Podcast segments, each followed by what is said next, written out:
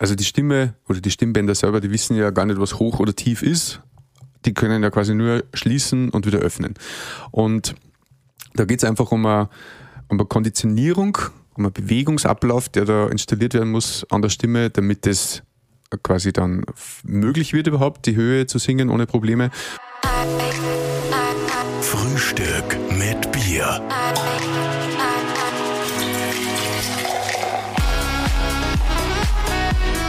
Herzlich willkommen zu einer neuen Folge von Frühstück mit Bier. Oh, was für ein schön intonierter Bogen zu Oh, starten. vielen Dank. Ich bemühe mich sehr, die Vokale schön auszusprechen. Woran das wohl liegen mag. Das liegt vielleicht an unserem Gegenüber, denn heute gegenüber sitzt uns unser Vocal Coach und der Mann, der uns jetzt äh, versucht hinzubiegen, was das Singen anbelangt. Unglaublich schwierige Aufgabe. Ja, wir sind bei unserem Vocal Coach Martin Grendel. Grüß dich, Martin.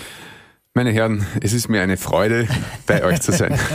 Martin gefreut uns. Wir kommen gerade aus einer Gesangsstunde mit dir oder eigentlich fast aus zwei. Ähm, haben wieder viel gelernt heute, Vokale betonen in die Intonation etc. Siehst du bei uns irgendwie eine Hoffnung oder glaubst eher nicht? Äh, sehen du es jetzt in dem Sinne nicht, aber hören.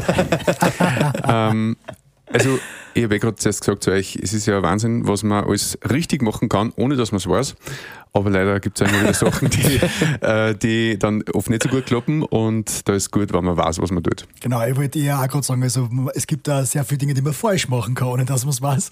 Aber was wir definitiv richtig machen, ist anzustoßen Genau. mit einem herrlichen Zipfer. Ja, Cheers, zum Wohl, Prost. zum Wohl. Prost. Für die Rockstars. Für die Festival-Season sozusagen. Martin, du bist äh, Vocal Coach bei Voiceation. Wie kommt man denn dazu, dass man Vocal Coach wird? Wie hat denn das bei dir angefangen?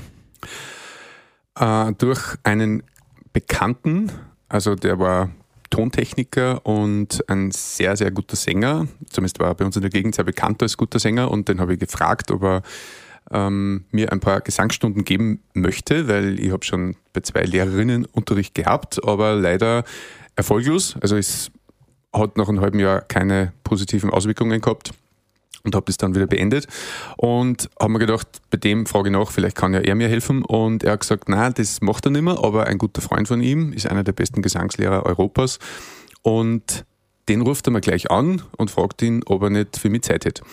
Und dieser jemand war dann Robin D. und mir hat der Name vorher auch nichts gesagt. Und netterweise hat der Robin D. mich da drangenommen bei einem, also vor einem Tagesworkshop eigentlich, weil der Tagesworkshop war ausgebucht. Und dann, das war in Linz, Kulturzentrum Hof, ähm, da war damals der Workshop und für 20 Minuten gell, darf ich da hinfahren und bei diesem großen Star-Vocal-Coach Robin D. Unterricht nehmen. Und ich habe mir gedacht, boah, was fahre ich da jetzt hin, weil was soll mir der in 20 Minuten zeigen, wenn ich bei den anderen zwei Lehrerinnen nicht einmal irgendwas gelernt habe, obwohl ich ein halbes Jahr dort war. Aber nachdem der gemeinsame Freund da eben das schon ausgemacht hat, habe ich mir gedacht, ich muss da fast hinfahren und dann bin ich da hingefahren und habe ihm mein bestes Lied vorgesungen. Das war With or Without You von U2.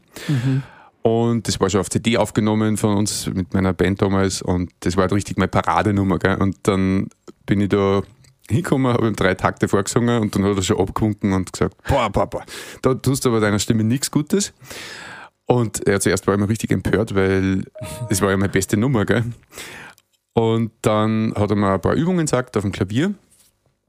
Und nach circa zehn Minuten habe ich mir gedacht, äh, nicht habe ich gedacht, sondern nach circa zehn Minuten sagt er, siehst, und jetzt sind wir eine ganze Oktave höher, als wir gerade vorher noch waren. Und das habe ich ihm einfach einmal nicht geglaubt, weil das war leicht, es war ohne Probleme erreichbar und ich habe nicht das Gefühl gehabt, das war meine Grenze. Und dann hat er mir es aber nochmal bewiesen auf der Klaviertastatur, dass das wirklich jetzt eine ganze Oktave höher war als vorher. Und das war ja mein größtes Anliegen, auch damals schon bei meinem ersten Unterricht, dass ich endlich einmal höher singen kann. Und ich habe ja nie hochsingen können bis zu dem Zeitpunkt. Und da war ich richtig geflasht nach diesem Moment. Und das ist die spezielle Technik, um die es da geht. Genau. Ja, Real Balance Singing nennt sie diese Methode. Und die ist von Robin D. entwickelt worden. Er sagt aber selber, er hat sie, er hat nicht Singen erfunden, sondern äh, es geht eher um dieses Zusammenspiel aus äh, anatomischen, gesangstechnischen und klangtechnischen ähm, ja, Elementen. Aspekten, ja genau, die da halt in einer Methode vereint sind. Und das ist ja auch das nächste Coole, dass man mit einer Technik quasi äh, alle Musikstile abdecken kann, äh, die es gibt. Das heißt, äh, du brauchst nicht für Popgesang einen eigenen Poplehrer und für Jazz wieder einen eigenen Jazzlehrer und für Musical brauchst du wieder einen anderen. Und wenn du Extreme Vocals machen willst, brauchst du wieder einen anderen. Sondern äh, du musst zum Beispiel als Gesangs-Azubi, also wenn du Gesangslehrerausbildung bei uns machst, dann äh, musst du im ersten halben Jahr vor der Prüfungskommission schon sechs verschiedene Musikstile abrufen. Das Cool. heißt, das präsentierst dann wirklich, da singst du dein klassisches Lied, dann kommt das nächste Musical, dann kommt Jazz, äh, dann kommt ein Rocksong und dann kommt noch eine Popballade zum Beispiel. Und das ist halt richtig cool. Das hat mich gleich gecatcht von Anfang an, dass das überhaupt möglich ist mit einer Technik. Kannst du jetzt mal kurz umreißen, wie diese Technik funktioniert oder was an dieser Technik jetzt anders ist als bei einer klassischen Gesangsausbildung? Ähm, man könnte es so beschreiben, wenn gerade mein Auto jetzt gestohlen wird und das fährt da draußen beim Fenster vorbei und ich mache da mal einen richtigen Platzer, wenn man sagt, hey!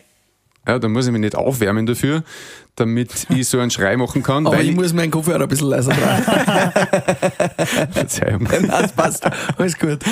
ähm, da muss ich mich nicht aufwärmen für so einen Schrei, weil mein ganzer Körper und meine Emotionen und alles in dieser Balance zueinander steht, jeder Muskel und unterstützt diese, diese Emotion, diesen lauten Schrei. Und durch das quasi tue ich mir auch nicht weh. Und auf diesem Prinzip basiert diese Methode. Ja. Was du lernst eigentlich wieder ganz natürlich zu schreien und zu singen, wie es wie es vom Körper her angelegt wäre. Ja, wobei das Singen trotzdem nicht, also es heißt ja oft, Singen ist was ganz Natürliches. Aber um dieses natürliche Singen zu erreichen, muss man oft ganz schön unnatürliche Übungen äh, und Funktionen an der Stimme trainieren.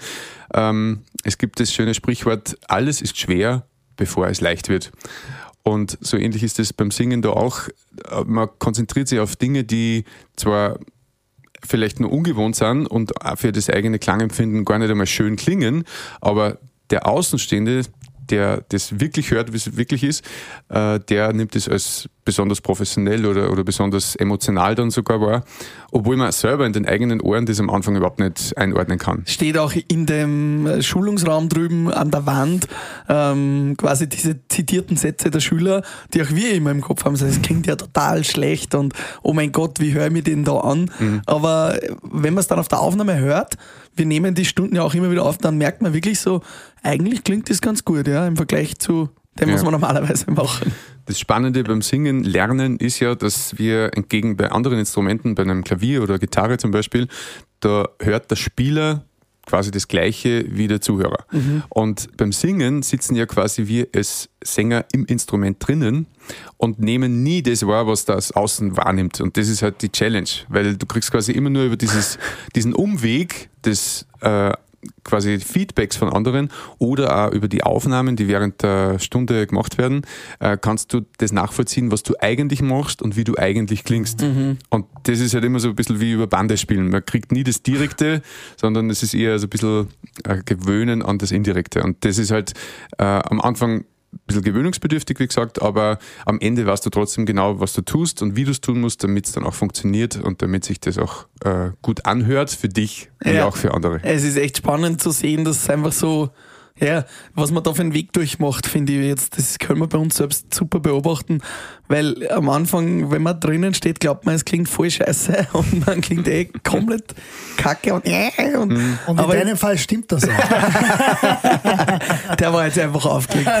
aber, aber in Wirklichkeit ist es dann doch der Output ganz cool. Ja, man muss das ein bisschen auch neu lernen. Ist das so, kann man das vergleichen wie mit, ja, man muss irgendwie gehen neu lernen? Ähm, eigentlich reden wir jetzt seit 33 oder 45 Jahren im Kartsfall. ähm, und, und, 38, um das richtig zu stellen. und jetzt müssen wir das alles neu lernen. Auch Ja. das Singen. Wir, wir sind ja, du, du, du sagst immer so ein Natural Singer oder so ein, wenn man quasi singt, ohne dass man darüber nachdenkt, versus man singt dann mit der Ausbildung. Das ist schon quasi was, was völlig Alltägliches ist, wieder neu lernen. Also das kann ich bestätigen. Ich glaube, die meisten Klienten von Robin, und das sind ja internationale Topstars, äh, ja, zum Beispiel Katie Melua oder äh, Nico Santos, ähm, Sarah Connor, Xavier Naidoo oder in Österreich, Melissa Naschenweng. Ähm, ich glaube, mit allen denen, äh, denen Robin da zusammengearbeitet hat, die waren mal kurz am Verzweifeln, weil sie mal kurz den Eindruck gewonnen haben, sie können ja gar nichts. Ja, das ist, äh, du gehst raus aus der ersten Stunde und Den denkst hab ich ja, den Eindruck. ja, Auch nach der fünften Stunde noch. ja, aber wie gesagt, das sind nicht so viele neue Sachen, auf die man da das erste Mal hingewiesen wird, die in einem Jahr in der Regel überhaupt nicht bewusst sind. und dieser absolut. Natursänger, der singt halt einfach, und ich war ja selber so einer, ähm, ich habe gesungen, weil es mir Freude macht und die Leute haben applaudiert und mir gratuliert und ich war glücklich. Nur das Problem ist halt, ich habe halt nie hoch singen können oder ich habe nie Rock singen können, weil das war einfach nicht drauf auf meiner Klaviatur. Und, und dann, spätestens dann, beginnst du halt zum Überlegen, ja, geht das überhaupt mit meiner Stimme oder, oder kann das die Stimme vielleicht gar nicht, wie man oft ja auch hört, ah, du hast eine Jazzstimme, ah, du hast eine klassische Stimme. Ähm, du entscheidest selber, welche Stimme du hast, wie du sie einsetzt und in welchem Stil du sie einsetzt, wenn die Gesangstechnik das hergibt. Und wenn das nicht so ist, dann natürlich, dann kann man das auf alles Mögliche schieben. Aber, ähm, Aber eigentlich heißt es, jeder kann alles singen. Ja, grundsätzlich. Man muss aber schon unterscheiden, ähm, viele starten halt, oder jeder startet auf einem unterschiedlichen Level.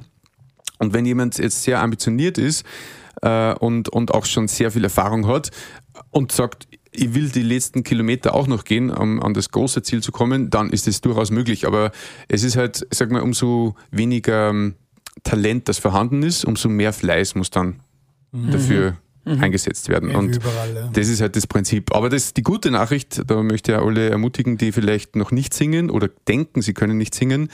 Also viele in der Schule haben ja das kennengelernt, äh, dass der Lehrer sagt, du singst lieber nicht mit oder du brummst so oder du triffst keine Töne. Und viele, die so, so ein Trauma erlebt haben, schlagen dann bei uns auf, sind dann oft schon ein bisschen älter und diese Sehnsucht, diese Leidenschaft, die sie in sich tragen, obwohl sie es nie praktiziert haben, wollen sie dann endlich wissen, können sie es jetzt wirklich nicht, das Singen, oder äh, ist es vielleicht wirklich nur ein Trauma, das aufgearbeitet werden Ist muss? bei mir Und- auch ein bisschen so. Mein Bruder war Musik, äh, hat Trompete gespielt, sehr gut, äh, hat bei uns immer gesungen und jeder hat immer gesagt, er singt so schön, er singt so schön. Das ist toll, er hat auf die Hochzeiten und was ich über gesungen und wenn ich irgendwo mal mitgesungen habe, dann hat er immer gesagt, wow, das ist schrecklich auf zum Singen. Mhm. Ja. Und, und dann äh, traut man sich natürlich auch irgendwann nicht mehr, Ja. weil der klingt gut und man selber klingt scheiße und dann war es eh schon. Das ist wirklich extrem verbreitet. Also ich glaube, mittlerweile ist es fast jeder fünfte Sänger, der sie nie wieder singen traut, weil er in der Schule oder irgendwo mal in der Kindheit das gehört hat, dass er angeblich nicht singen kann. Und das Coole ist aber dann, äh, eben Fleiß schlägt Talent.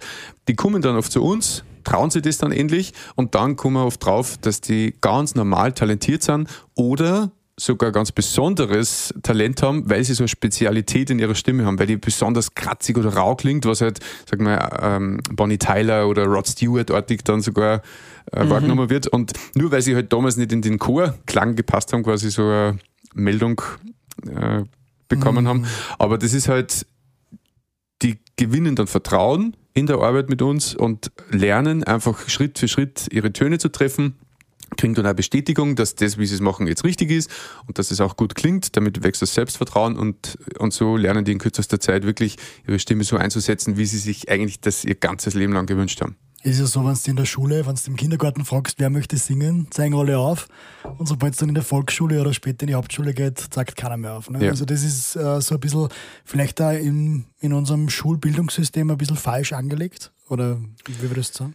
Ja, also es, Generell der wir sind einfach so leistungsorientiert Mhm. und natürlich ist, ist Leistung grundsätzlich nichts Schlechtes, aber es, es sch- beschneidet halt das Ganze auch sehr und, und die, die sowieso schon quasi Talent haben, die werden halt da Gefördert. äh, nur mal gefördert, wobei, wie gesagt, Fleiß schlägt Talent immer und ich habe auch viel ähm, Hybrid Gruppencoaching, das heißt, das sind äh, fünf Leute in einer Gruppe und selbst wenn es vorkommen sollte, dass die fünf Leute auf einem Niveau sind vom, vom Talent und, und vom Fleiß, ist trotzdem so, dass nach drei Monaten der eine hat gecheckt, boah, da kann ich ja wirklich alles erreichen mit meiner Stimme und, und das macht so richtig Spaß, weil ich jede Stunde wieder Fortschritte habe, dass die dann zum Üben beginnen und wirklich eine Arbeitshaltung entwickeln und andere wieder, die die quasi eh immer das Lob bekommen haben, dass sie super sind und dass die Stimme toll ist, äh, die brauchen wir nicht üben, weil geht eh auch ohne irgendwie. Mhm. Und nach drei Monaten ist ein Riesensprung mhm. äh, sichtbar zwischen den zwei äh, Teilnehmern, wo man einfach sieht, dass wirklich Fleiß viel wichtiger ist als das Talent. Und ich möchte noch was sagen dazu. Während meiner Ausbildung habe ich einem Sänger zugehört, das war der Arno. Den habe ich fast ein ganzes Jahr lang gehört, aber immer nur alle paar Monate mal. Und im ersten, als ich den gehört habe, habe ich mir gedacht, warum will so einer singen lernen? Der hat keine Töne getroffen und hat für meine damaligen Begriffe eine dünne und quäkige Stimme gehabt. Und habe mir gedacht, warum tut er und uns das an? Aber wie gesagt, damals habe ich das noch nicht besser gewusst. Und nach einem circa halben Jahr, ich habe dann nur zugehört bei einem anderen Coach, der eben äh, den gecoacht hat. Und nach einem halben Jahr haben wir gedacht, Wahnsinn, jetzt trifft er echt schon die Töne. Gell? Das hätte ich nie erwartet, dass mhm. jemand, jemand das lernen kann, weil ich war halt auch der Meinung, der eine hat und der andere nicht. Mhm. Und dann, nach circa einem ganzen Jahr zuhören, plötzlich, und das war halt auch cool, weil der hat immer dasselbe Lied gesungen. Welches war das? Also, ähm, I can do anything. Da, da, da, ich habe leider den Titel nicht, nicht mehr ganz, ja, wie er heißt, aber äh, Oldie-Klassiker war das. Auf jeden Fall, nach einem Jahr war das plötzlich berührend. Mit derselben Stimme, nur dass der dann die Töne getroffen hat und die Stimme war halt trotzdem irgendwie ganz anders, weil die an Schönheit gewonnen hat. Die hat, die hat Obertöne bekommen, die hat äh, Resonanz und Volumen bekommen, was halt am Anfang einfach nicht da war, weil er nicht gewusst hat, wie er es machen muss. Und das nur in einem Jahr. Und das ist halt mhm. richtig cool, weil, wie gesagt, ich war vorher ein halbes Jahr bei zwei verschiedenen Lehrerinnen und habe wirklich keinen Fortschritt festgestellt. Und bei dem in einem Jahr, obwohl der keinen einzigen Ton getroffen hat und eine schiere Stimme gehabt hat, muss man sagen. Also war echt beachtlich. Und cool damit kann man wirklich jeden Sänger ermutigen, dass er das, das Ja, traut. das macht auch für mich immer wieder noch Hoffnung und für Karl. Ja, auch du, Pascal. Diese Geschichten, die, die wecken Hoffnung in uns. Jetzt glaubt man ja oft, dass äh, Tonhöhe, wie du vorher gesagt hast, schwieriger, also hohe Töne zum Beispiel schwieriger zu treffen sind als tiefe oder was auch immer. Mhm. Ähm, du sagst mit der Methode, oder eigentlich ist das ein Irrglaube, weil für die Stimme macht es keinen Unterschied, wie hoch ein Ton ist. Genau. Also die Stimme oder die Stimmbänder selber, die wissen ja gar nicht, was hoch oder tief ist. Die können ja quasi nur schließen und wieder öffnen. Und da geht es einfach um eine, um eine Konditionierung, um einen Bewegungsablauf, der da installiert werden muss an der Stimme, damit das quasi dann möglich wird überhaupt, die Höhe zu singen ohne Probleme. Und ich habe da ja wirklich viel Erfahrung damit, weil ich habe jahrelang ohne Unterricht das versucht und ich war halt auch immer der, meine, der Meinung, wie so viele, dass zum Beispiel, was weiß ich, Bon Jovi oder Brian Adams, dass das einfach mit extrem viel Kraft gesungen werden muss und am Ende kommt dann Rock raus. So war irgendwie die, die Idee. Mhm. Und die Wahrheit ist natürlich, wenn, wenn man jetzt so ein Bon Jovi, jetzt ist er leider nicht mehr so fit wie früher, aber äh, der hat ja jahrzehntelang auf Top-Level abgeliefert und hunderte Konzerte pro Jahr gesungen. Und wenn der jeden Abend fast sterben würde vor Aufwand, dann könnte er ja das gar nicht machen, was Will er macht. das nicht ausgehen. Genau, also es muss ja eine Technik dahinter stehen. Und äh, man könnte so sagen, Tonhöhe oder Tonumfang ist eigentlich nur ein Nebenprodukt von einer ausgewogenen Stimmgebung. Das heißt, es ist gar nicht so im Fokus, dass man jetzt schaut, dass der noch höher und noch höher kommt, sondern es geht um, um Mechanismen und um Bewegungsabläufe, wie gesagt, an der Stimme, die zuerst mal installiert werden müssen, dass das Ganze in Balance gerät, also auch die, die Atemabläufe, dass die stimmen in Kombination mit dem Stimmbandschluss und wenn das installiert ist, dann ist Höhe ein Nebenprodukt. Das heißt, so es gibt auch genug Profisänger, die die Technik nicht haben. Ich nehme jetzt mal mich, weil ich äh, ein Profisänger bin und schon leichte Stimmbandveränderungen habe, le leichte Knötchen. Aber auch be bekannte ähm, Sängerinnen und Sänger wie Andy Gabauer aus Österreich oder auch Adele hatte ja Stimmbandoperation und musste sich schonen, weil sie Knoten auf den Stimmen hatte. Mhm. Das heißt, mit der falschen Technik sind auch diese Natural Singers, die aber Weltstars sind, laufen irgendwann gegen die Wand, weil sie mit diesem mit diesem, mit dieser, mit diesem Pensum nicht mehr mithalten können und irgendwann sagt die Stimme Chuck und Richtig. jetzt lassen wir es bleiben. Ja. Also wenn man jetzt sich vorstellt, man, man fährt Auto und du verschaltest dich im Ortsgebiet bei 50 km/h, dann macht es halt mal kurz und mhm. man merkt da keine großen Probleme. Äh, und deswegen ist auch das Getriebe nicht gleich kaputt. Aber wenn ich jetzt auf dem A1-Ring mit 180 km/h oder noch schneller mich verschalte und dann kann es halt sein, dass die, die Getriebeteile mir um die Ohren fliegen. Mhm. Und so ähnlich ist es auch mit dieser Be- Belastung. Also es gibt ganz viele Beispiele, wo Natursänger sehr erfolgreich geworden sind und dann auch schon die ersten goldenen äh, Platten bekommen haben. Und dann wird natürlich auch, wie du es gesagt hast, das Pensum höher. Das heißt, die, die Tourneen werden mehr, die Länge der Tourneen wird äh, größer und durch das hast du natürlich auch eine ganz andere Belastung an der Stimme. Und dann reicht ein kleiner Fehler im System sozusagen, um bei dieser hohen Belastung dem nicht mehr standzuhalten. Und dann hast du halt wirklich das Problem, äh, entweder du drückst es durch im wahrsten Sinne, so wie das DLL ja auch dann, wo es auch einige YouTube-Videos gibt von ihren großen äh, Konzerthallen, wo sie einfach keine Töne mehr getroffen hat oder mehrfach den Song neu beginnen musste, was natürlich super traurig ist. Aber ähm, ja, Robin hat sie leider noch nicht erreichen können, damit sie das bei ihm wieder in Schuss bringen lässt. Aber ein bekanntes Beispiel ist zum Beispiel auch die Sassi, deine Kollegin, die äh, Sängerin bei den Sehern ist, die Genau. rötliche oder die dunkelhaarige der beiden, eine blonde, eine, eine dunkelhaarige. Und die Sassi ist deine Kollegin, hat bei den Sehern schon erfolgreich gesungen, aber auch Stimmprobleme gehabt und ist dann quasi ins Coaching von dir und Robin gekommen und, und singt jetzt auch mit eurer Technik. Genau. Also die Sassi ist ein schönes Beispiel dafür, die also die ist halt so von Natur aus so ein Typ, die sagt, ja, Vocal Coaching, was brauche ich das und, und wofür denn? Also das war sie, muss man jetzt sagen, weil ähm, sie war ja erfolgreich und sie hat mehrfache Auszeichnungen als beste Country-Sängerin Österreichs schon erhalten, bevor sie überhaupt mit den Sängern, äh, mit den Sehern äh, gestartet ist. Und auch während der Zeit mit den Sehern die Goldenen schon zu Hause hängen gehabt. Und dann eben durch höhere Beanspruchung ist das dann halt immer schlechter und schlechter geworden und irgendwann ist sie halt auch beim Robin aufgeschlagen. Und der ist es übrigens auch so gegangen, dass sie geglaubt hat nach der ersten Stunde, sie kann überhaupt nichts. und dann hat sie aber schnell gemerkt, wie sehr das Früchte trägt, die Arbeit mit Robin und hat sich dann halt auch entschlossen, äh, die Coaching-Ausbildung zu machen und ist jetzt erfolgreiche Voication Vocal Coach und unterrichtet auch bei uns zwei Tage die Woche. Ja. Cool. Beziehungsweise muss ich noch sagen, sie startet jetzt sogar dann äh, demnächst ihr eigenes Studio. Und ja, das ist halt. Kann man echt da bei den cool. Promis quasi in den Kurs gehen. Ja, richtig. Also, das ist, muss man wirklich sagen, das muss man haben bei so einer bekannten Sängerin oder einer der erfolgreichsten Sängerinnen Österreichs. Äh, Stunden nehmen zu können, das ist natürlich richtig toll und vor allem die Sassi muss man einfach lieben. Also sie ist so ein Herzensmensch, obwohl sie so erfolgreich ist und ähm, das kann man nur jedem empfehlen, ja, wenn er die Möglichkeit hat dazu. Kannst du vielleicht so einfache Tipps mitgeben unserem, unseren Zuhörerinnen und Zuhörern, wie man das vielleicht im normalen Tagesablauf, wenn man jetzt nicht unbedingt der Profisänger ist, aber einfach um seiner Stimme etwas Gutes zu tun, was man da machen kann? Du möchtest jetzt wissen, wie du es schaffst. genau, gratis Wissen. Also äh, für mich da immer ein super Tipp war dieses locker, leicht, leise und dunkel. Was, was hat es mit dem auf sich? Ja. Ähm, also es gibt Übungen, die beinhalten ganz viele Elemente, die beim Singen wichtig sind. Ähm, das jetzt zu sagen, jetzt macht es einfach das und das, wäre ein bisschen unseriös. Aber grundsätzlich, sage ich mal, braucht man zwei Elemente beim Singen, um ein guter Sänger sein zu können. Das eine ist für Durchschlagskraft und Höhe brauchst du quasi diesen penetranten Sound. Äh, Das kann man machen zum Beispiel mit einem Mem, Mem, Mem, Mem, Mem, wie so ein kleines Moped-Gas. Mem, Mem, Mem, Mem, sowas. Und das ist das eine.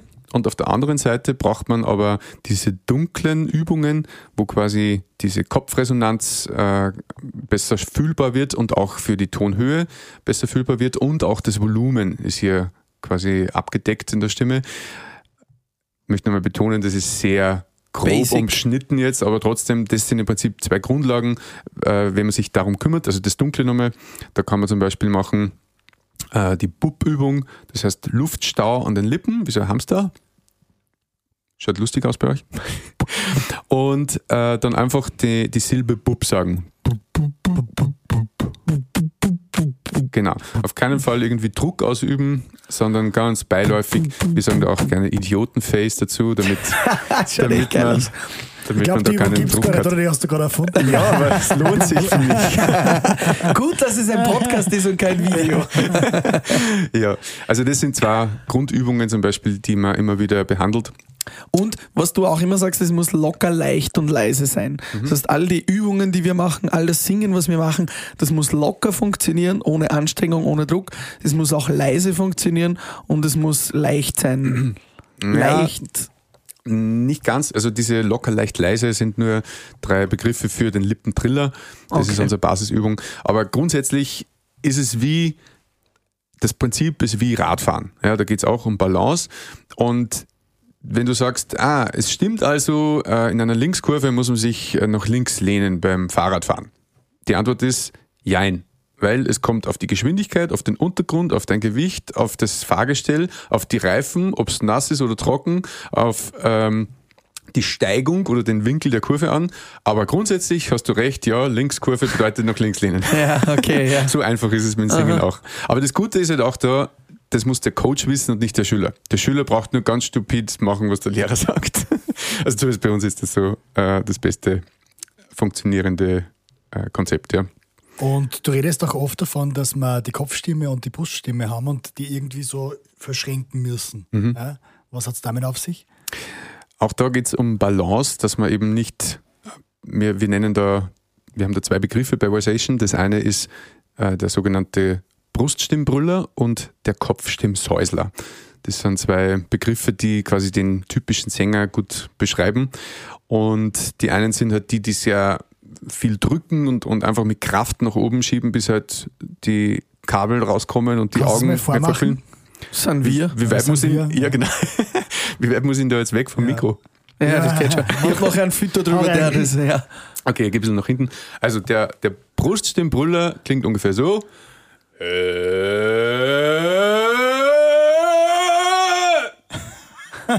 Und der Klingt ein bisschen wie ein Zwei-Tages-Part-Auftritt. döf. der Kopfstimmsäusler, die sind halt quasi das andere Extrem, die sind äh, meistens sehr kopfig, sehr ähm, äh, laut in der Höhe, aber wenn es dann tiefer wird, ist halt dann irgendwo der sogenannte Bruch und dann ist halt die Kraft vorbei. Das klingt dann ungefähr so.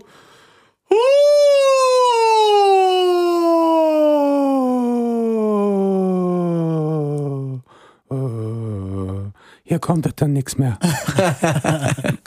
genau. Und Ziel ist, dass wir quasi diese beiden Extreme verbinden zu einem starken sogenannten Einregister. Und dann kannst du quasi durchziehen von ganz unten bis ganz nach oben, ohne dass man irgendwo umschalten muss oder dass das irgendwie dann anstrengend wird. Kannst du das mal vormachen, wie das dann klingt, das Einregister von oben bis unten? Kann ich schon. Hört ihr bei einer Stunde mit Martin Krendl? Wie, wie viele Oktaven kann man dann singen? Oder kann ein gesunder Mensch singen? Also das ist eben auch cool. Ich habe es euch ja vorhin auch gesagt in der Stunde, du kannst quasi Höhe als Nebenprodukt sehen. Das heißt, natürlich braucht es umso höher oder umso tiefer du singen lernst, umso, umso feiner muss die Abstimmung stimmen. Aber grundsätzlich, sag mal, also bei uns haben die meisten Sänger dreieinhalb bis vier Oktaven. Also drei auf jeden Fall, dreieinhalb ist üblich und wenn du jetzt wirklich sehr ambitioniert bist, dann kommst du auch auf vier. Und vier Oktaven zum Beispiel, da gibt es auch YouTube-Videos, vier Oktaven Wunder, Wahnsinn, wie kann man nur so eine gottgegebene Stimme haben? Ähm, das ist Technik. Ja, und, und das ist halt äh, Übungssache, aber es ist nicht ein Wunder. Und wie lange braucht man jetzt so als, sagen wir so, wir, wir waren natürlich im Singen nicht gut, das kann man auch sagen, wir haben keine Technik und nichts gehabt, wir sind jetzt in Wir haben trotzdem drei Songs. ja, genau. Wir sind in der fünften Stunde bei dir. Wie, wie lange braucht man so jetzt einmal, um diese Technik zu erlernen, wenn man sagt, man kann gar nicht singen, man kommt völlig frisch und unbefleckt zu dir und äh, wie lange braucht man dann ungefähr, bis man sagt, man kann die Technik?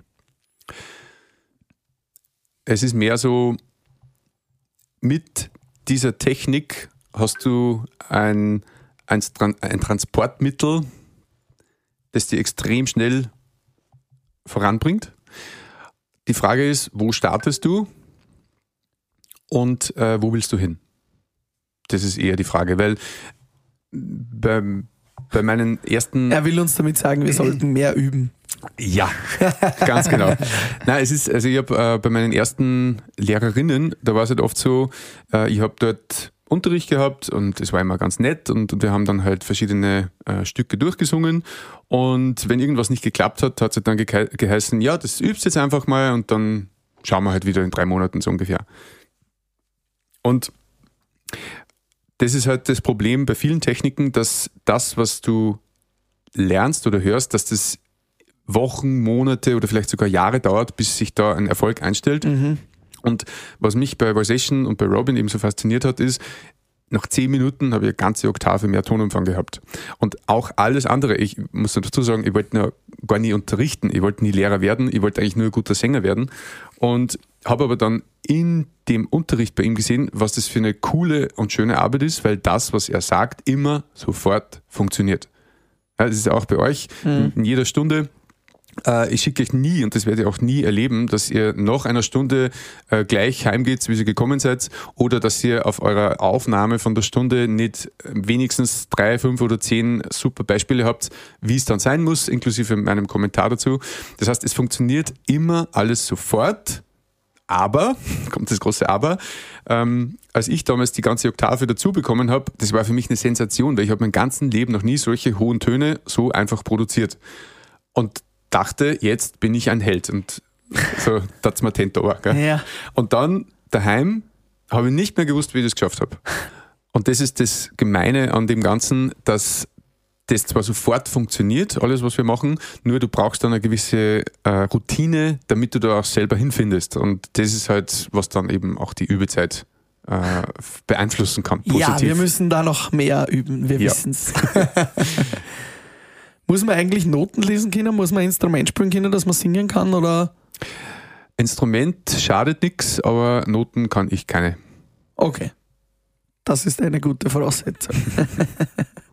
Jetzt funktioniert eure Technik. Ähm, ist es dann oft so, dass ihr als, ein bisschen als Scharlatane bezeichnet werdet von klassischen Gesangsausbildner, die sich da wirklich Zeit nehmen und ganz viel Zeit brauchen, um dasselbe vielleicht zu vermitteln, was ihr in geringerer Zeit schafft? Ich selber habe Robin D. ungefähr ein halbes Jahr lang unterstellt, dass er ein Betrüger ist. Das ist ganz eine witzige Geschichte, weil es war so, ich habe mich dann entschieden, bei ihm Unterricht zu nehmen und ähm, habe dann halt auch hospitiert bei ihm. Also hospitiert heißt, ich habe einfach zugehört, wie er das macht mit den Schülern und äh, wie er Ergebnisse liefert, um mein Gehör zu schulen und, und einfach seine Methodik da kennenzulernen. Und dann war es halt oft so, der Schüler hat zum Beispiel einen hohen Ton nicht getroffen und dann sagt Robin zu ihm, senk deinen Kopf um einen Zentimeter. Und dann macht er das und davor hat er vielleicht drei oder fünfmal nicht geschafft, den Ton und dann sagt Robin ihm, senk den Kopf um einen Zentimeter. Der Schüler macht das, singt die Passage nochmal und plötzlich triffst du den Ton. Und ich wirklich, für mich, ich habe das noch so gut in Erinnerung. Äh, ich habe mir dann gedacht, ja, komm, genau, wo sind jetzt die versteckten Kameras? Das kann ja wohl nicht dein Ernst sein. Wie, wie soll das jetzt fundiert und, und gesangstechnisch basiert äh, funktioniert haben? Das ist ja völliger Witz eigentlich. Ja. Und, und so ist es mir ständig ergangen. Wirklich, das habe ich, da habe ich zig Beispiele. Und das hat mich zu dem Schluss gebracht, dass ich habe ja da für meine Verhältnisse ein Vermögen bezahlt für die monatlichen äh, Ausbildungskosten. Und ich habe mir gedacht, wir waren ja mehrere in der Klasse, dass Robin jemanden bezahlt hat, also die Schüler quasi sind bezahlte Aha. Schüler, die sich zuerst dumm stellen und dann nach seinem Magie-Coaching quasi ganz toll singen und Geil. uns dafür quasi jedes Monat die Ausbildungskosten äh, aus der Tasche ziehen. Ein cleveres Modell, ey. Ja, stimmt. Ja. Oh, da hast du mich auf ein Geschäftsmodell gemacht. Ja, wirklich. Also das habe ich, Robin weiß das übrigens auch, dass äh, ich das so gesehen ja. habe.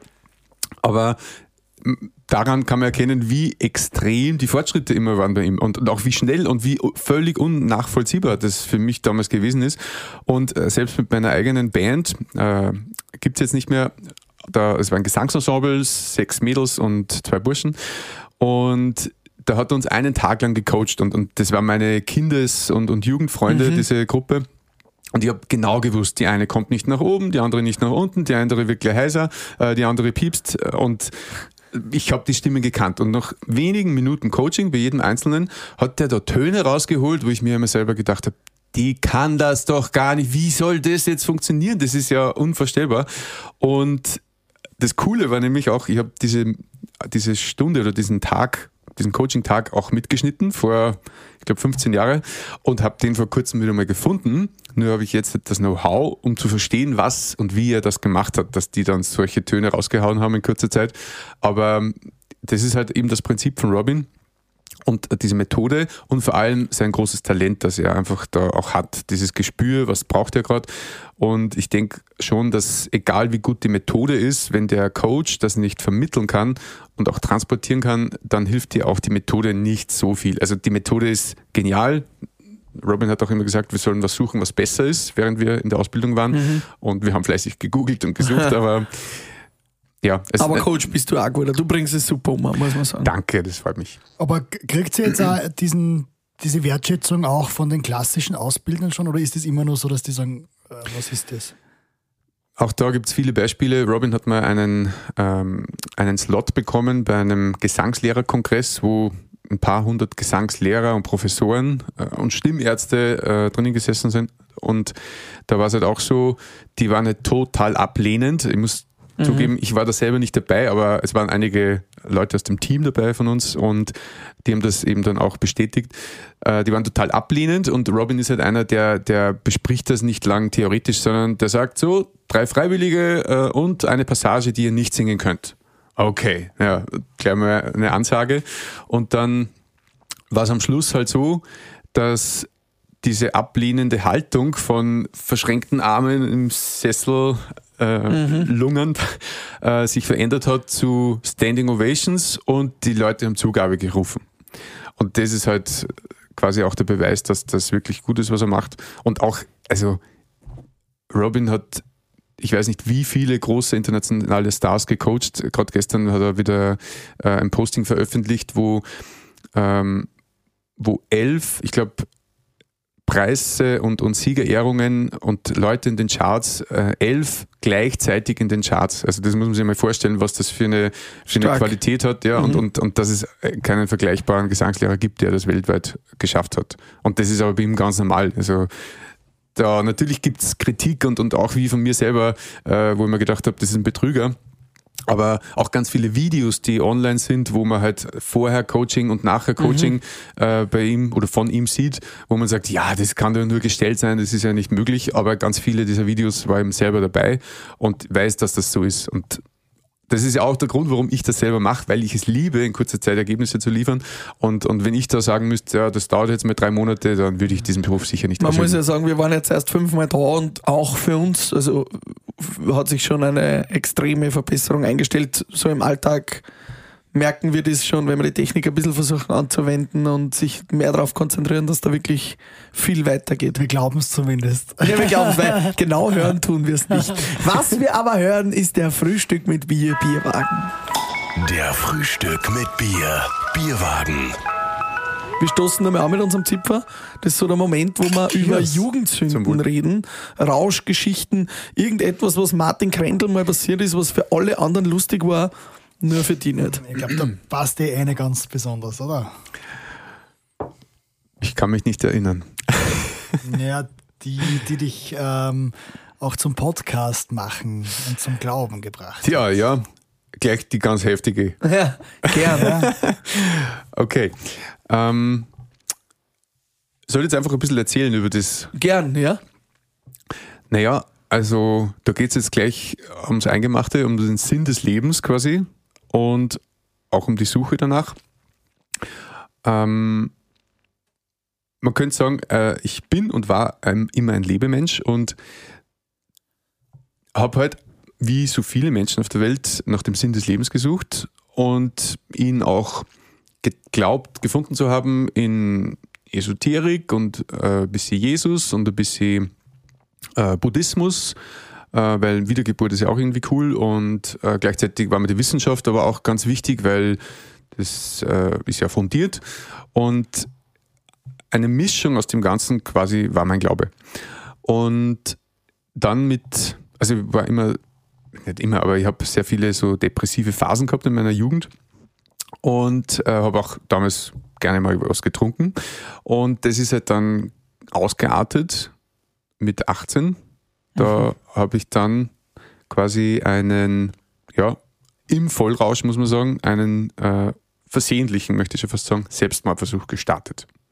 Das war ziemlich brutal, weil äh, ich habe da so ein Messer gehabt, Schweizer Messer, und bin da einfach aus Frust und, und Alkohol, Vollrausch, bin ich da auf die Wiese und Bei einer Party, muss man sagen. Bei einer bei einer privaten Party war das, ja, genau. Und wirklich sehr viel Alkohol im Blut gehabt und ja, habe mich dann hingelegt und habe das eigentlich gar nicht so mitgekriegt, was ich da eigentlich gerade gemacht habe. Ich habe das, es war eher so ein, ja, wie soll ich sagen, so ein Hilfeschrei war das eigentlich. Und, und ich- es war mir nicht bewusst, wie schlimm das war, was ich gerade gemacht habe. Und bin dann dort gelegen und nach einiger Zeit bin ich dann wieder wach geworden. Ich weiß noch, es war ein ganz ein schöner Sternenhimmel und Sommernacht, so eine schöne. Und während ich wieder, wieder zu mir komme, quasi, habe ich gemerkt, ich bin total schmierig in den Händen und äh, habe mich dann wieder am Weg zurück zur Party gemacht und habe dann gemerkt, äh, wie mir der erste Scheinwerfer quasi erfasst hat, dass ich komplett voller Blut bin von oben bis unten. Ist das, gehört das ja nicht zensiert? Nein, es. Also ja. keine, keine Kinder oder so. Nein, nein. Ja, also das war richtig äh, heftig. Und da war es mir erst bewusst worden, dass ich richtig reingehackt habe da in meinen Unterarm. Da waren, glaube ich, zehn oder elf Schnitte oder so. Aber das war mir nicht so bewusst, wie gesagt, das war einfach eine Kurzschlussaktion. Und ja, dann war natürlich Panik und da auf diesem Fest waren halt da die Musik aus und alle haben geschrien und geweint und dann ist die Rettung gekommen und das war halt alles furchtbar tragisch. Ähm, und also ich möchte das jetzt nicht ganz zu genau ausführen, weil dazu gibt es eben einen eigenen Podcast, wo ich das nochmal im Detail be bespreche und erzähle.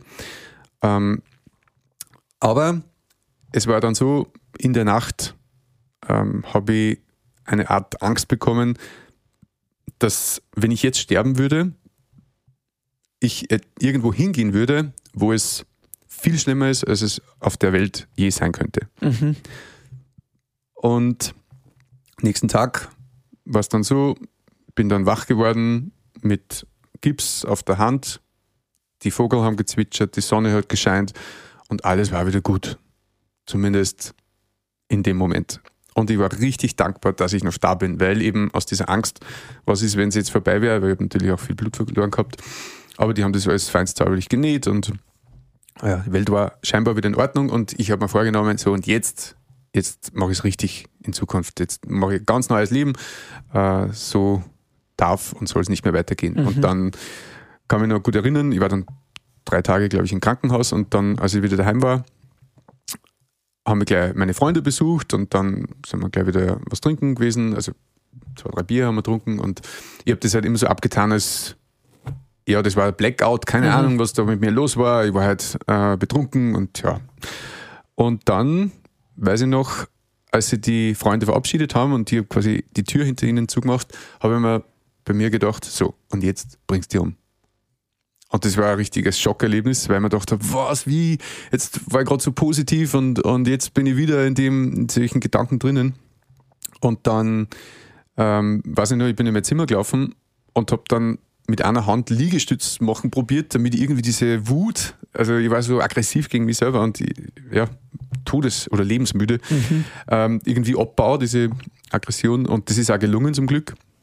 Aber das war ein Schlüsselmoment in meinem Leben, wo ich dann wirklich gebetet habe, oder ja, eigentlich gebetet war es noch gar nicht, sondern das war noch ein bisschen vorher, aber ich habe mir selber gesagt, entweder du findest jetzt Wahrheit und einen Sinn im Leben oder es ist vorbei, bevor es überhaupt richtig losgegangen ist. Das war ein wichtiger Moment. Und aus dem heraus quasi ist dann meine Suche richtig losgegangen und ich habe dann äh, Einladung gekriegt zu so christlichen Vorträgen, wo ich dann gewesen bin und das hat mich halt gleich fasziniert, was, wie die Leute dort sind, weil ich habe die ähm, ich habe die alle nicht kennt und bin da hingegangen und die waren total interessiert gleich, wie, wie heiß und, und was ich mache.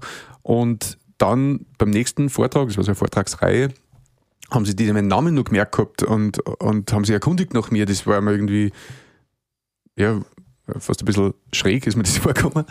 Aber es hat mich total angesprochen, natürlich positiv. Und, und dann, was mir am meisten, äh, was mir am meisten imponiert hat, war, ich habe da gewusst, der eine ist, ja, Meister in der BMW und, und der andere ist Lehrer und also ich habe schon ein bisschen was gewusst über die Leute und die haben mir gedacht, aber die erzählen da Sachen, die klingen wie Märchen. Also, dass die Bibel wahr ist und dass Adam und Eva gegeben hat und, und keine Ahnung.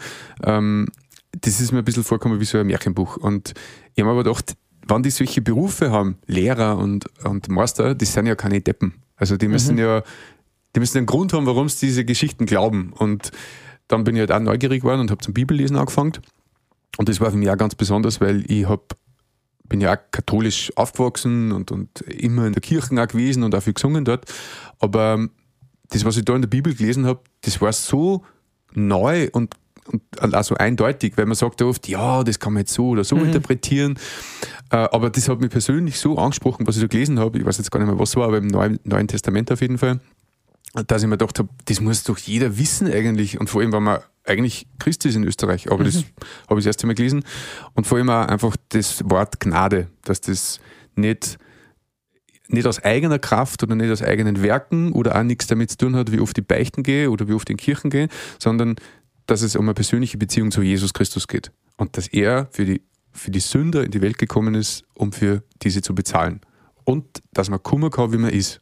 Du musst nicht zuerst sündenfrei werden oder äh, deine Sünden bezahlt haben oder beten oder du musst zuerst rauchen und saufen aufhören, sondern du kannst Kummer, wie du bist, mhm. wenn du dieses Geschenk nehmen möchtest oder annehmen möchtest. Und das war halt für mich ja, lebensverändernd. Also ohne den war ich sicher nicht mehr da halt. Cool. Und du hast dann aus dem Ganzen auch einen Podcast gemacht um Gottes Willen oder um Gottes Willen. Um Gottes Willen. Und da sprichst du quasi über diese Glaubensthemen auch mit, mit Gästen und äh, genau. erzählst deinen Weg, wie du zu deinem Glauben gekommen bist. Richtig. Mir hat das immer sehr geholfen, auch in der Vergangenheit. Äh, Bücher, wo Menschen über ihre Geschichte mit Jesus erzählt haben oder eben auch solche äh, Vorträge, was ich gehört habe. Und ich habe mir halt dann irgendwann gedacht, eigentlich ist jede Geschichte wo Menschen zu Jesus gefunden haben und dadurch ewiges Leben erhalten haben oder, oder ewige Rettung. Ja, man, man kann halt sagen, geh, so ein Blödsinn oder an das glaube ich mhm. alles nicht. Das ist mir völlig bewusst. Aber ähm, so wie ich mir gedacht habe, dass der Meister und der Lehrer äh, wissen oder einen Grund haben müssen, warum sie sowas glauben, weil die sind ja nicht blöd, ne? die haben studiert. Mhm der ja wissen, warum er es glaubt. Und bei mir ist dann auch so gewesen, umso mehr ich mich mit dem beschäftige und auch mit den Alternativen, umso mehr frage ich mich, was ist denn die, die Alternative zu Jesus? Es gibt diesen humanitären Ansatz, wir alle gemeinsam, vereinten Kräften äh, und Hauptsache die Liebe zählt und so. Aber die Bibel sagt halt, dass der Mensch an sich nicht fähig ist, gut zu sein, weil wir die Sünde in uns haben. Die Sünde verhindert, dass wir gut sind. Und deswegen braucht es eben einen Erlöser aus dem Ganzen. Und das hat Jesus gemacht. Und jeder, der das annimmt, wird oder ist errettet und hat ewiges Leben, hast du mal. Mhm. Und es geht nicht darum, das ist mal ganz wichtig, es geht nicht darum, dass man da wen bekehrt und sagt, hey, das ist, äh, alles spricht dafür, weißt dass mhm. das so ist. Oder, oder wenn es kritisch, äh, kritische Sachen gibt gegenüber dem, dass man das auch überprüft. Das steht auch in der Bibel, man soll das mit Herz und Hirn überprüfen, was da drin steht. Nicht blind glauben oder nur, weil es schon tausende Jahre so predigt wird oder sonst was, sondern wie gesagt, der Fokus ist die äh, Beziehung zu Jesus. Und es geht darum, wenn du die fragst oder du die fragst, Kali, Pascal, habt ihr Beziehung zu Jesus? Und wenn du sagen müsst, hm, naja, das habe ich schon mal gehört oder ich weiß, wer er ist oder ich weiß, warum wir Weihnachten feiern, okay. Aber ähm, irgendwann, und das Problem ist, man weiß nicht wann, steht man am letzten Tag seines Lebens oder am mhm. Sterbebett. Und dann bleibt die Frage, okay, und was jetzt? Wo geht es jetzt hin? Und wenn es so ist, dass nachher nichts ist, Halleluja. Ja, dann haben wir nichts verspült. Dann ist ja wurscht, wie wir gelebt haben. Dann brauchen wir sie nie vor einem Schöpfer rechtfertigen. Aber was ist, wenn da doch was dran ist? Und dann stellt man sich vor, man steht vor dem allmächtigen Gott, der Himmel und Erde erschaffen hat und das gigantische Weltall. Und er fragt die, warum hast du mich nie gesucht? Mhm. Ich habe mein ganzes Leben, oder dein ganzes Leben, habe ich da meine Hand hingestreckt, bei dem Autounfall, wie du überlebt hast, da wie ich deine Kinder verschont habe, da wie dieses Gastherme explodiert ist und immer war ich da und habe da wieder rausgeholfen und du hast dich nie bemüht um mich. Und was und dann schickt er dich in die Hölle, wenn du das nicht tust, oder wie? Nein, es, das Thema ist nicht, also ihr kennst vielleicht das, das Gleichnis mit dem verlorenen Schaf. Hm, verlorenen Hirte. Sohn, oder? Gibt es auch, ja. ja. Äh, bei die Schafe ist ja auch so, er, er sucht das eine Verlorene obwohl er 99 andere quasi dabei riskiert, Ja. aber geht man davon aus, dass die in Ordnung sind und damit es ihnen gut geht, dass es ihnen gut geht. Aber er geht so weit, dass er das eine sucht, weil ihm das so anliegen ist. Und das ist das, was Gott widerspiegelt und sein Wesen. Oder auch das mit dem verlorenen Sohn. Da steht ja auch drinnen, dass der, so äh, der Vater äh, schon vor weitem äh, dem Sohn entgegengelaufen ist und er immer quasi Ausschau gehalten hat nach seinem Sohn in der Hoffnung, dass er endlich wieder umkehrt. Aber das ist eine gute Metapher, dieses Bild, weil wenn der Sohn nicht umkehrt, kann der Vater nicht empfangen. Und um das geht es einmal. Man muss erkennen, dass man Sünder ist in der Welt. Und wenn man sagt, glaube ich nicht oder ist mir wurscht, okay, aber irgendwann wird man sterben. Und dann muss es Und- wissen. Was sagst du da Menschen, ähm, die zum Beispiel sehr viel verloren haben, sehr viel Verluste in einem Leben haben und sehr viel Schreckliches im Leben erlebt haben, die dann sagen, ähm, ja, ich habe eh schon alles verloren, was ich auf der Welt geliebt habe. Weiß ich nicht. Es gibt ja viele, viele schreckliche Erlebnisse bei Menschen, die alles verloren haben. Äh, Wie, wie funktioniert das bei denen, die sagen, ich habe eh schon alles verloren, was, was sollte denn da jetzt noch kommen? Äh, ist mir ja wurscht, ob ich Jesus habe oder Gott habe oder nicht, weil ich habe ja alles andere schon verloren. Warum lässt er das zu? Warum das lässt er das zu? Auch, ja. Ja. Äh, das Thema Leid ist, glaube ich, generell omnipräsent in dieser Welt. Und das wird auch, glaube ich, keiner abstreiten, Ja. dass katastrophale Zustände herrschen in der Welt, wobei wir ja nur wirklich im gesegneten Land sind. Und das ist eine interessante Beobachtung. Ich glaube, dass Gott Leid nicht nur hin und wieder zulässt, sondern dass das einer seiner wichtigsten Werkzeuge sogar ist, um Menschen zum Nachdenken zu bewegen und ihm zu suchen. Weil, Quasi, wenn es dir gut geht, kommst du eh nicht. Ja genau. Und also das her ja auch von viel und auch von diesen ganzen Lebenszeugnissen, die ich mit diesen mm, Christen schon aufgenommen habe, ist ja ganz oft das Thema, wann das und das nicht passiert war, hätte ich mich nie drum gekümmert. Oder Du hast ja erst so gut gefunden, weil du einen Selbstmordversuch gehabt hast, was ja auch eben, ziemlich drastisch ist. Also, Extrem. Aber das Spannende ist, dass Menschen, die, also zum Beispiel, ist jetzt ein fiktives Beispiel, äh, es hat einen Autounfall und der sitzt ob da in Rollstuhl. Und der wird gläubig und findet dadurch ewiges Leben. Und alle anderen, also alle anderen, aber alle um, sein, äh, um ihn herum, sehen das, dass Gott zulassen hat, dass dieser gesunde junge Bursch einen Autounfall hat, der ihm ein Leben lang an den Rollstuhl fesselt. Und deswegen sagen sie, an so einen Gott will ich nicht glauben. Versteht ihr das? Also der, den es wirklich betrifft, der hat jetzt zum Glauben gefunden. Aber alle anderen reden sich quasi auf das aus, na, wenn Gott Leid zulässt, dann brauche ich so einen Gott nicht. Aber ich kann ja selber bestätigen, dass erst durch diese extreme Situation bei mir damals diese, diese Rettung und auch diese Umkehr möglich war, dass du einmal einen Schuss vor den Bug kriegst. Und deswegen ist Leid per se nichts Schlimmes. Auch wenn Leid selber schlimm ist. Aber äh, es gibt da einen Vers, wo es heißt, wenn, also Leid oder Traurigkeit, die zur Errettung führt, ist von Gott. Gibt es einen eigenen Vers dazu. Und ja, und insofern, das ist jetzt kein nicht zwangsläufiger Trost für jemanden, dem es wirklich schlecht geht. Und da geht es auch nicht um, um irgendwas, äh, eine Lehrmeinung drüber zu stülpen über Menschen, die vielleicht gerade einen geliebten Menschen verloren haben oder, oder die wirklich in einer Existenzkrise stecken. Aber es geht ihm nicht darum, dass irgendwer meine Meinung oder, oder das, was in der Bibel steht, übernimmt, sondern dass er selber weiß, egal wie schlimm es ist oder was gerade passiert ist, dass Jesus die Hand aushält, ausstreckt und die bei ihm haben möchte. Und dass er die durch alle Dinge in dieser Welt durchtragen kann. Und es geht ja nicht nur um das, was jetzt passiert. Vielleicht kennt ihr diese das ist eine Weihnachtsgeschichte oft, äh, wo diese zwei Embryos sich im Bauch unterhalten. Kennt ihr das? na, ganz genau weiß ich es auch nicht mehr, aber das sinnbildlich ist halt so, der eine Embryo sagt, was der am Anfang sind sie noch klar und dann überlegen sie halt so, naja, wie wird das einmal werden, äh, wenn wir dann größer sind und, und weil irgendwie wird es auch immer enger da, gell, und, und der eine ist halt der total positive, ah, wirst sehen, das wird super, äh, wenn wir dann quasi da weg sind, dann wird alles noch viel heller und viel schöner und so. Und der andere sagt, na, das wird alles furchtbar, es wird immer enger und wir werden ersticken und dann werden wir tot sein.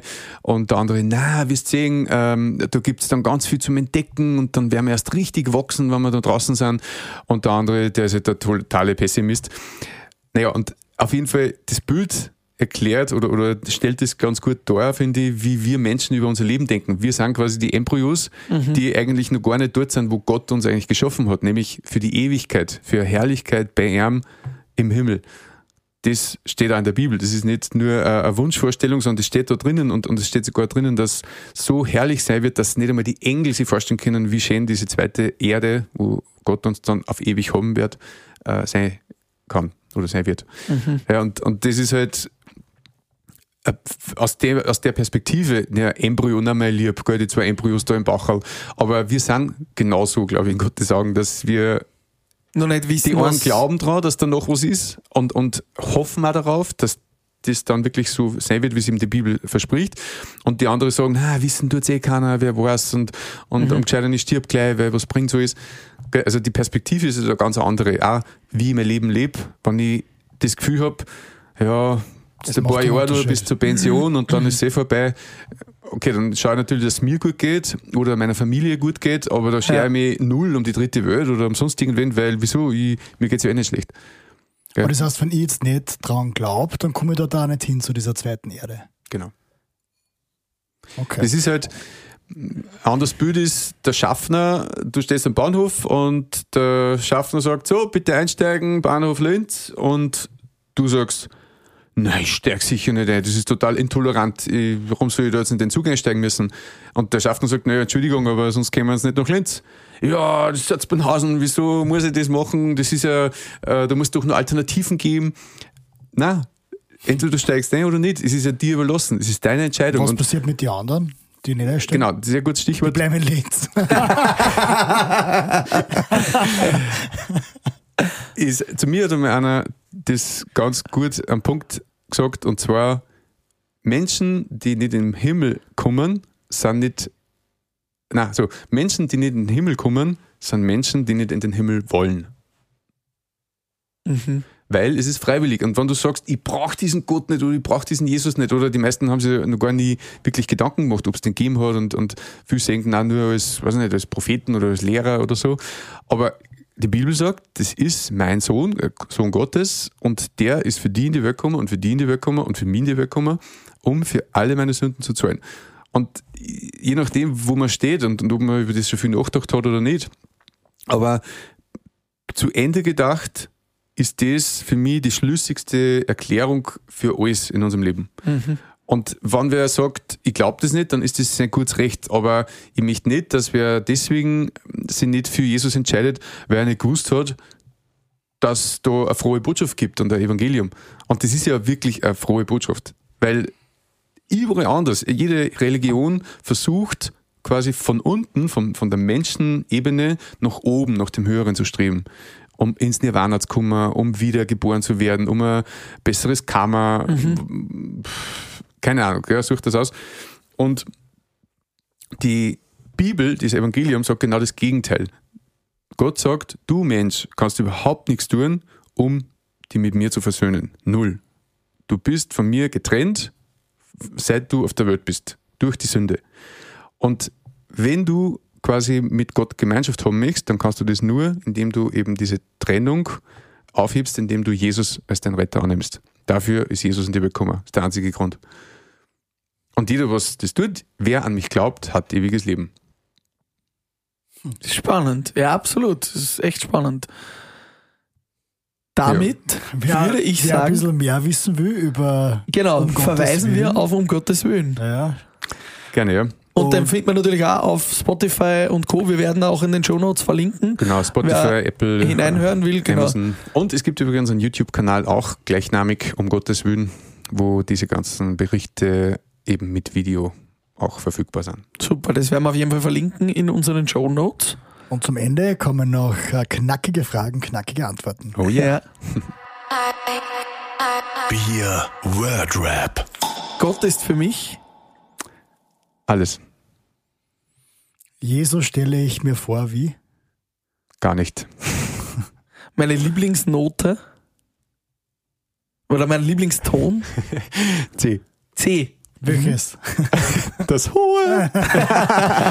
Was ist der Lieblingssong oder vielleicht auch der beste Sänger, den du kennst? Sängerin? Das sind zwei Fragen. Ja, Ja, passt ja. mach. Äh, Beide? Lieblingssong seit ewig mag ich gerne Mr. Big to Be With You. Hm, coole Nummer, ja. Äh, Lieblingssänger, puh, der, einer der besten Sänger am Markt im klassischen Bereich ist Jonas Kaufmann und im Pop-Rock-Bereich ist es Adam Lambert. Und last but not least, mit wem, tot oder lebendig, hättest du gern mal eine, ein Frühstück mit Bier? Ich glaube, ja, aber im musikalischen Kontext wahrscheinlich Mozart. Ah, spannend. Hat noch nie wer gesagt. Na, Mozart hören wir das erste Mal. Ja. Zeit. Martin, danke. Wir freuen uns schon auf die nächste Gesangsstunde und wir nur eins werden fleißig üben. Was ist der schwerste Song, den es gibt? Zum Singer? Ich glaube, da gibt es ganz viele, aber ähm, einen, den ich selber schon gesungen habe, ist Bohemian Rhapsody und Boah. da ist sehr viel drinnen. Da, das Nummer. fordert den Sänger schon ordentlich in verschiedensten Also doch Queen. Stufen. Freddy, der Master. genau. Danke, lieber Martin. Und wer Lust bekommen hat, der horcht's rein, um Gottes Willen. Und horcht's rein äh, in unsere Gesangskarriere, die hoffentlich Martin äh, noch feinschleift. Stay tuned. Danke für die Einladung, Christian. Gerne. Es war mir eine Freude. Tschüss Gell? und Viert Cheers. euch. Ciao. Tschüss, macht's es gut. Frühstück mit Bier.